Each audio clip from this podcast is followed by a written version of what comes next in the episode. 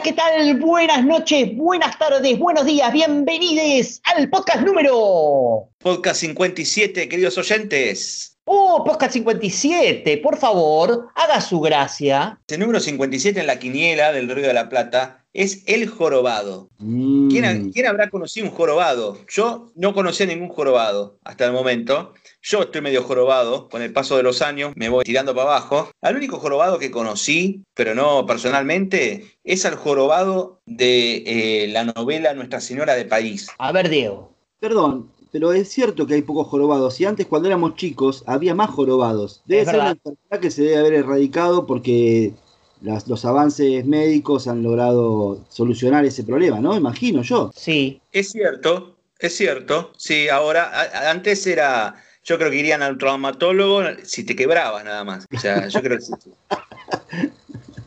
¿Yo sabés a qué lo atribuyo lo de los jorobados? Lo pensé ahora cuando dijiste jorobado. Cuando no existía la compu, mucha gente trabajaba escribiendo en las oficinas, por ejemplo, los contables, muy inclinados hacia adelante, y eso con el tiempo por ahí te formaba una joroba. Hoy los problemas por ahí son otros, ¿viste? De vista, de cervicales, de otra cuestión. No sé. No, debe ser más complejo el tema de, de ser jorobado, ¿eh? De algún problema de la columna grave sería que ahora se puede poder corregir. Me vienen a la Sí. mente los camellos. ¿Qué quiere que le diga con la joroba? Nada. También, también, también los, los camellos tienen jorobas, ¿verdad? Una y varias jorobas. Pero vamos a hablar del, del jorobado del Notre Dame, ¿sí? No de la película de Disney, sino vamos a hablar de la novela de Víctor Hugo, que fue en el año 1831, por encargue. Diego sabe de estas cosas, no sé cómo eran las novelas en esa época. En esa época había muchas novelas por entrega que, era- Ajá. que se publicaban en los diarios o revistas especializadas de literatura. ¿Por qué? Ya había más gente que podía leer del vulgo, pero la gente no tenía dinero para comprar los libros que eran muy caros. Entonces, los escritores vivían de eso, de publicar las novelas, y era mucho más popular publicar una novela por encargo, que era como la, digamos, el predecesor de la telenovela o de la radionovela, ¿no? Exacto, exacto, exacto. Eh, Víctor Hugo vendría a ser como el Alberto, nuestro Alberto Migré. Digamos, acá se me está cayendo un par de años porque muchos oyentes no deben saber quién es, pero bueno, cuando yo era chico, Alberto Migré era el capo de, la- de las telenovelas, Víctor Hugo en el siglo XIX era el capo, el capo de clásico de la novela romántica. Entonces, empleó en 11, en 11 entregas esta novela Nuestra Señora de París, que está protagonizada por una gitana llamada Esmeralda, el malo, ¿no? El malvado, que era el archidiácono de Claude Frollo, que era el archidiácono de la catedral de la, de la Nuestra Señora de París, o sea, Notre Dame, y Quasimodo, que era un jorobado, sordo, que era el que tocaba la campana, digamos, era el maestranza de, de ahí. Esta novela, bueno,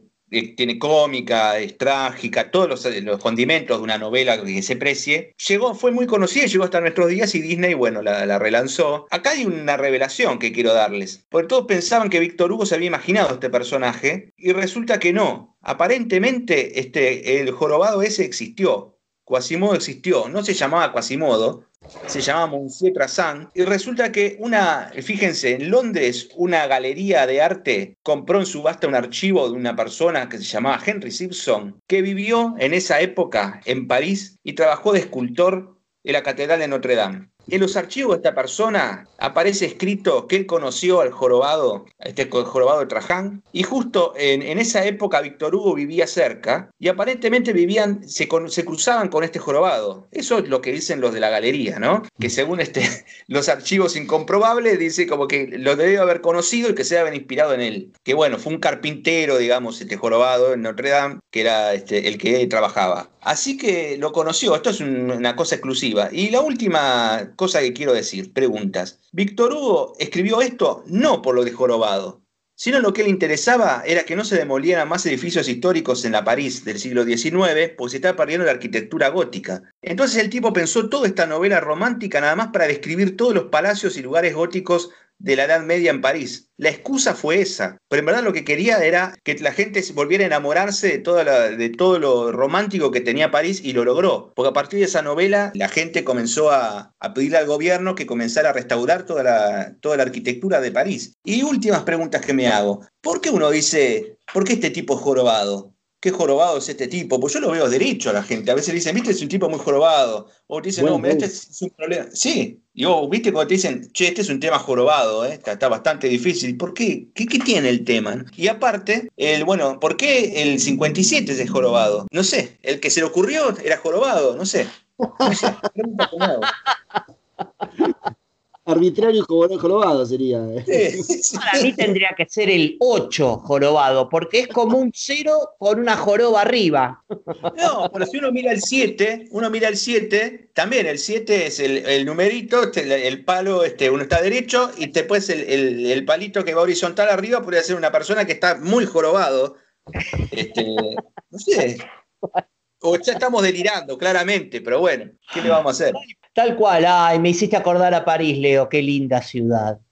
Ah, bueno, muchachos, bienvenidos entonces al podcast número 57 de Parece una cuarentena, el podcast de nuestro estimadísimo y muy romántico programa. Parece una broma. Sacame de tanta cosa jorobada, Diego, y dame un parece una broma serio, como vos sabes hacer. Mira, no te puedo sacar mucho de la joroba porque pienso en joroba y pienso en burbuja, ¿no? En la forma. Ajá. Ah.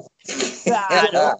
Estamos muy metafóricos hoy, sí, sí, está muy bien. Relaciono la, la joroba con la burbuja y pienso en la burbuja de Boca Junior, por ejemplo. Hace unos 10 días a los jugadores de Boca Junior, al cuerpo técnico, incluso a, bueno, a, los ayudantes y a, todo a todos los que pertenecen al plantel de Boca Junior, los encerraron en la burbuja de Boca Junior para evitar contagio de coronavirus. O sea, ¿qué hicieron? Los analizaron, los hisoparon, digamos, y después dijeron, bueno, está todo, todo bien, listo se encierran hasta que se vuelva a jugar. ¿Sí, Leo? Sí, yo me imagino que eh, se están en un hotel y que lo, encerraron con un nylon el hotel, o sea, como en una burbuja para que, para que no. Esa es la imagen que me pongo, ¿no? ¿Por qué una burbuja? Digan, lo encerraron en el hotel y listo. ¿Por qué una burbuja? Ah, o sea, eh, un nylon, algo, aceite, tiraron, detergente, no sé. Es metafórico, la burbuja es una forma de decir. La cosa es que dijeron, bueno, de acá está todo bien, ya está, todos hisopados, todos sanitos, no hay ninguna forma de que suceda nada. ¿Saben cuántos enfermos tiene Boca hoy de coronavirus? ¿Cuántos? 19. Ay, ay, Qué malos que somos, ¿no? Porque nos estamos riendo de los que se enfermaron. No nos reímos de los que se enfermaron. Nos reímos de lo ridículo de lo que hicieron, ese es el punto. Algunos se fue de joda y volvió con coronavirus y los contagió a todos. A mí no me la, no me la van a contar. aparte, aparte lo de Boca me imagino, no deben estar diciendo, no, esto es culpa del hotel. Y del hotel le dijeron, pero miren que tenemos cámara, muchachos, ¿eh? ¿Por qué no se calman? ¿Por qué no se quedan tranquilos? No empiezan a, ¿eh? Ojo, miren que los estuvimos vigilando, ojito. Se les pinchó la boca, muchachos.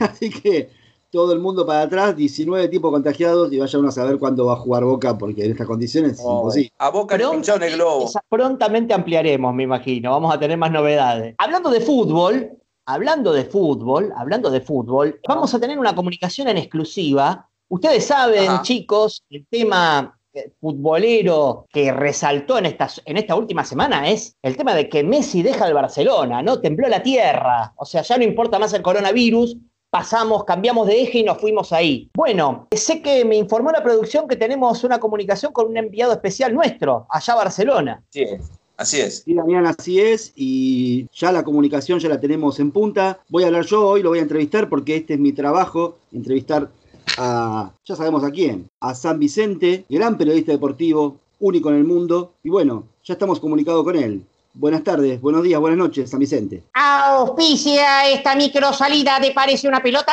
Condones La Pichila. 100% tripa de chancho. Condones La Pichila. El condón que usa el general. Muchachos, pero qué alegría. ¡Qué felicidad! Los abrazo a la distancia, Basanta, Sara, ¿cómo están ustedes? ¿Cómo está, Edgardo? Pero muy, pero muy bien, un poco agotado, les quiero decir, un poco agotado porque hemos tenido un viaje aéreo aquí a la ciudad de Barcelona, este, muy largo, muy largo, con muchísimas escalas. Pero bueno, hemos llegado sanos y salvos gracias a la empresa Líneas Aéreas del Estado. Ah, bueno. Bien. Bueno, me alegro, me alegro. Me imagino que debe estar en Barcelona por el tema de Messi. Bueno, eso es lo que nos, la producción nos dijo, que este, usted estaba, digamos, allá viendo, no sé, infor- informando seguramente cuáles son las novedades sobre el caso Messi. Así es, queridos compañeros. Este, estamos aquí acercándonos por el caso de este ignoto muchacho, Leonel Messi. Este, un nombre exótico para la época, ¿no es cierto, Leonel? Eh, eh, Sí, Bazán, dígame. Discúlpeme, pero como ignoto, pero hace casi 20 años que Messi descolla en las canchas. Es, es el número uno del mundo. Bueno, mire, la verdad, sinceramente, no sé de dónde quiere esa información usted, Bazán. Sinceramente, no lo sé. Porque a nosotros nos llegó vía Telex la información de. Ustedes recuerden, ¿no es cierto? Yo estaba en la cuarentena con el general, en Gaspar Campos, y de golpe empieza a hacer ruido una noticia, nos llega por teleprompter que había un muchacho, tal Lionel Messi, argentino, que estaba jugando en el Barcelona, y hay un, un mensaje que dice, vayan para allá y píchenlo. El general, ni lerdo ni perezoso, dijo que esto era una muy buena inversión para el gobierno argentino. ¿Qué hizo? Me dijo que me viniera para acá, para Barcelona, para tratar el tema de ver si lo podíamos comprar, porque sabíamos además que hay un club de barrio de Inglaterra, de la zona de Manchester, el Manchester City, que estaba interesado en comprarlo al pibito. Sí, perdón, perdón, no es un club de barrio, es un club importante y me llama la atención, qué interesante. Yo pensé que usted iba a informar sobre el tema de Messi y resulta que va a comprar a Messi. El general lo mandó a comprar a Messi. Así es, mi estimado Tazara, el gobierno del general Perón ha emitido a través de la Casa de la Moneda la cantidad de 10 mil millones de pesos fuertes argentinos y me ha enviado con una valija aquí a la ciudad condal de Barcelona para negociar el traspaso de este pibe. Lo que está buscando el general es comprar el pase y estoy autorizado a darles una información que puede ser bomba con respecto a esto. Si ustedes me lo Ah. permiten, se las cuento. Por favor, por favor, ad- adelante. Mire lo estratega que es el general. No por algo es militar de carrera, ¿eh? Mire la estrategia que ha pensado. Comprar al muchachito al Barcelona, que me haga viajar a la ciudad de Manchester a negociar con este club de barrio y ofrecerles el pibe a cambio de las Islas Malvinas. ¿Qué le parece? Es un golazo. Sí, la verdad Eh, que sí. Sería un. Sí, sí, es un golazo. Eh, yo no sé eh, en qué época esto esté parado, pero en las Islas, Malvi- en las Islas Malvinas en este momento hay una base de la OTAN. No sé si va a ser tan fácil que, que se lo que, que acepte esta- este club. Aparte es un club, no es el gobierno británico. Y aparte el pibito tiene 33 años. Escuche una cosa, usted es uruguayo, ¿no es cierto? Sí, sí, dio mucho sí. El mate lo tiene envenenado. Usted es un cipayo, mi amigo. ¿Qué le pasa con una base de la OTAN? ¿De qué está hablando? Chino. Chino básico habla usted. Esas Malvinas están ocupadas por los piratas ingleses hace mucho tiempo. Y el general, muy vivamente, lo que está haciendo es una estrategia. Aparentemente, yo estoy sentado acá en la sala de espera de la- de- de- del club Barcelona para hablar con el, con el director de acá del, del lugar. Sí. No, pero pienso yo, digo, después del conflicto de 1982, ¿usted piensa que eh, el conflicto de 1982, el conflicto armado entre Argentina e Inglaterra, ¿usted piensa que eh, Inglaterra, que no, sa- no, los- no, los- no sabe que hubo un conflicto armado entre Argentina e Inglaterra? Sara, usted sigue tomando el mismo mate que tomó el, el- el uruguayo amigo suyo, pero ¿qué le pasa? Pe- 1982. ¿Pero dónde vive usted? ¿Qué escucha usted? ¿Pero qué, qué, qué- qué tomó? Pero está, está totalmente loco. Por favor, mire muchachos, si me están tomando para la chacota, yo No, corto no. la transmisión No, y me, por favor. me quedo negociando acá. Estoy muy tenso además. No, no, no, no, no se enoje, disculpe, disculpe. Eh, usted va a tener una cita entonces con el señor Bartomeu, el presidente de la Asociación Fútbol Club Barcelona, Sociedad Anónima. Mire, no tengo mucha idea del nombre del, del- del- del director, me parece que debe ser ese, sí, qué sé yo. Sinceramente estoy esperando acá, me dijeron que espere, hace como dos horas que estoy. Pero Yo la dije, de "Messi", recesión- me miraron medio raro, dice, bueno, vamos a fijar en los registros, a ver qué hay. Estoy con la valija con este dinero, este, usted sabe, usted sabe, me han dicho que el, valor de venta de este muchacho son 700 millones de dólares o algo por el estilo. Yo traje 10 mil millones de pesos fuertes, que es la moneda fuerte en este momento en el mundo, la Argentina. No, no, no, son 700 millones de euros. Usted, no, no sé cómo es el cambio peso fuerte euro, pero ¿usted está seguro que le alcanza con, con esa plata, con la plata que llevó? Sinceramente, Sí, Tazara, usted se debe haber contagiado con alguna enfermedad rara o algo por el estilo, euro. Eh, no sé, no tengo ni idea, pero acá la cuestión es que la moneda fuerte del mundo hoy, por una Argentina pujante y valerosa, Es la moneda argentina, el peso fuerte, con la cara del general San Martín, recién fresquita, salida de la casa de la moneda, mi amigo, por favor. Mire, estoy en condiciones de darle otra primicia. Esto va a alegrar mucho a cierta parte de la población argentina. Si las negociaciones, una vez comprado el pase para, de Lionel Messi para, para el general Perón, si las negociaciones con el club este de barrio, el Manchester City, no prosperan, el general se lo trae para la Argentina. ¿Y sabe a qué club lo cede gratis? Sin poner un pesito, mi amigo. Imagino, no sé, algunos de los clubes grandes, a Boca, River, alguno de Te esos. voy a dar una pista, a ver si adivinan. Es muy fácil, se las dejo servida en bandeja, muchachos. Recientemente se inauguró la cancha de cemento. Hace muy No. poquito. No, no, no. R- Racing Club. Exactamente, mi amigo Bazán, está al tanto de todo. ¿qué? Claro, Messi es Racing, casi seguro, ¿eh? Pero la cancha está en muy malas condiciones. O sea, el, el paso del tiempo le está afectado mucho el estadio. Ahora lo están remodelando un poco, pero este está eh, muy avejentado. No sea tirifilo, Bazán, dígalo en voz baja, que esto es una emisión peronista. Usted le está dando con un palo a un estadio recientemente inaugurado por el general, que dio la primera patada ahí inicial.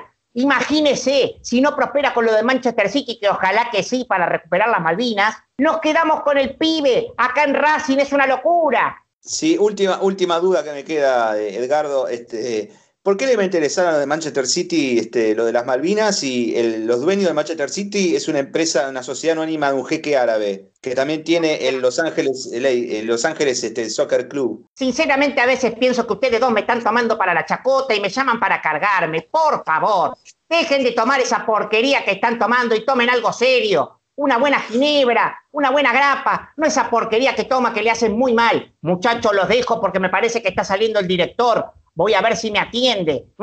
Cualquier Bueno. novedad se van a enterar por el diario Crítica, seguramente el pasquín ese, je, que no sabe vender más que humo. Bueno, muchísimas gracias San Vicente por la comunicación y bueno, espero que tenga suerte y que traiga a Messi o a las Malvinas de nuevo a la Argentina. Alguna de las dos cosas por lo menos. Muchachos, arriba y viva Perón, ¿eh? Chao, que les vaya bien. Saluda al general. Bueno, muchas gracias. Salud. Madre mía.